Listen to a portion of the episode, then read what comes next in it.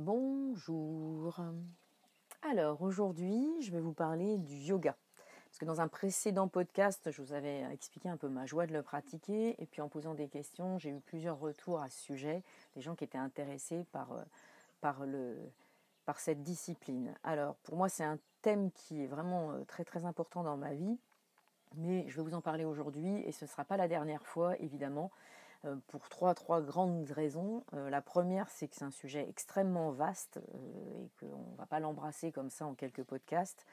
je sais que j'en sais très peu, justement.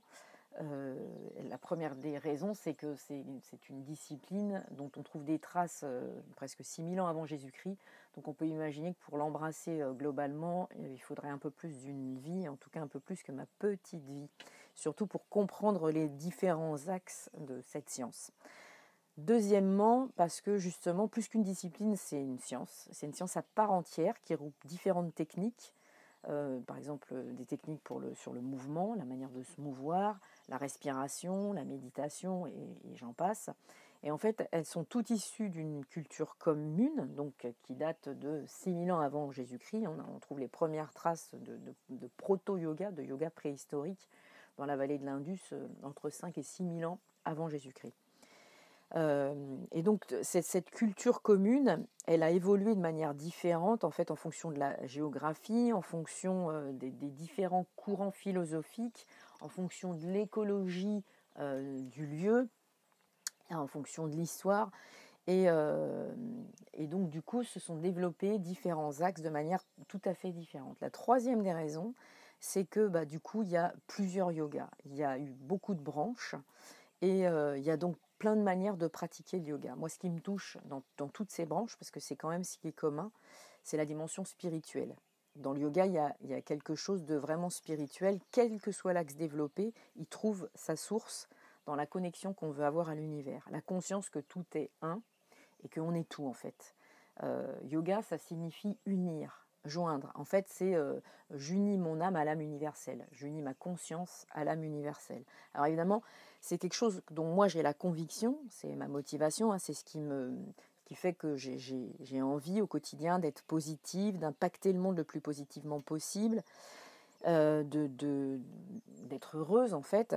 Mais j'admets facilement que j'en ai pas une conscience formelle. De, je sens, mais j'en ai pas la conscience formelle. C'est très ténu.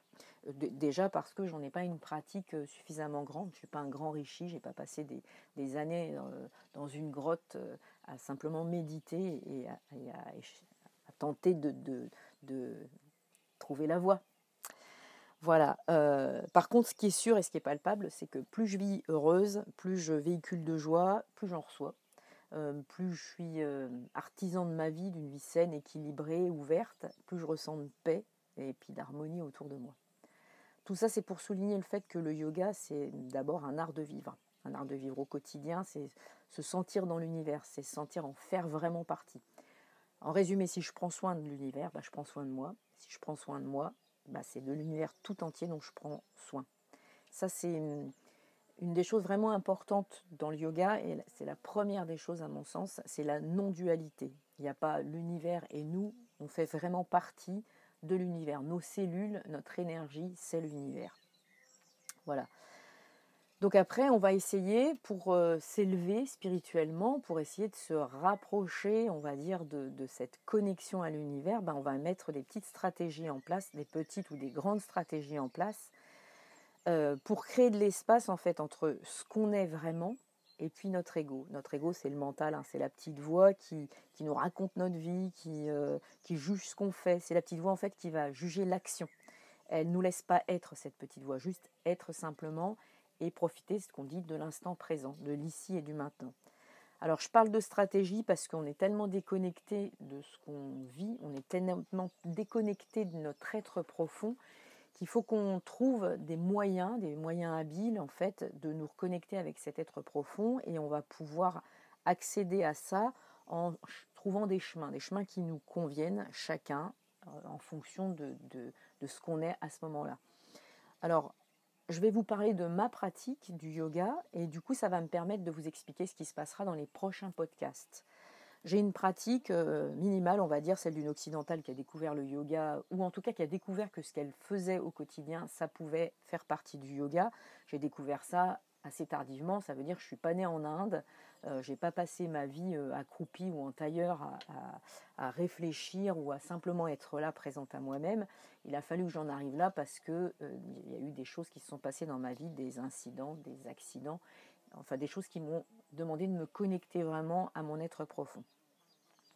Et du coup, pour ça, bah, petit à petit, j'ai mis en place certaines de ces stratégies. Donc, je vais vous les donner dans un ordre qui ne sera pas forcément celui des prochains podcasts.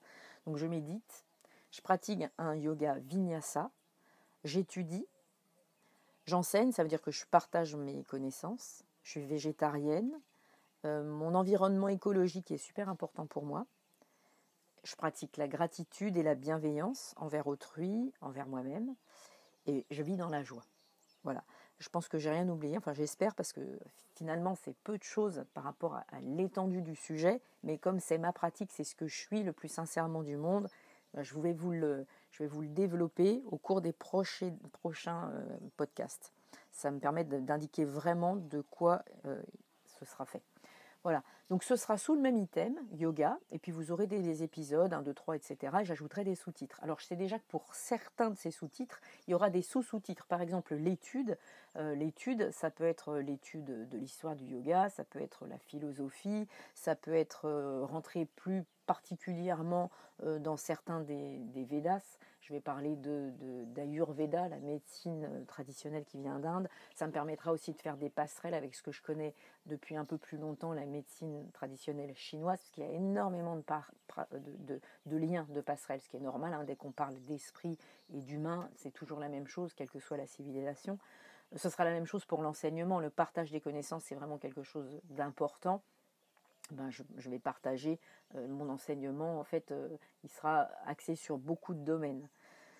Euh, il y aura la même chose pour l'alimentation. Je parlais du végétarisme et puis euh, je, rentrerai aussi dans le détail d'autres modes d'alimentation. Voilà. Et puis euh, je vous proposerai aussi des méditations guidées, des techniques de respiration pour vous apaiser ou pour tonifier la circulation de l'énergie.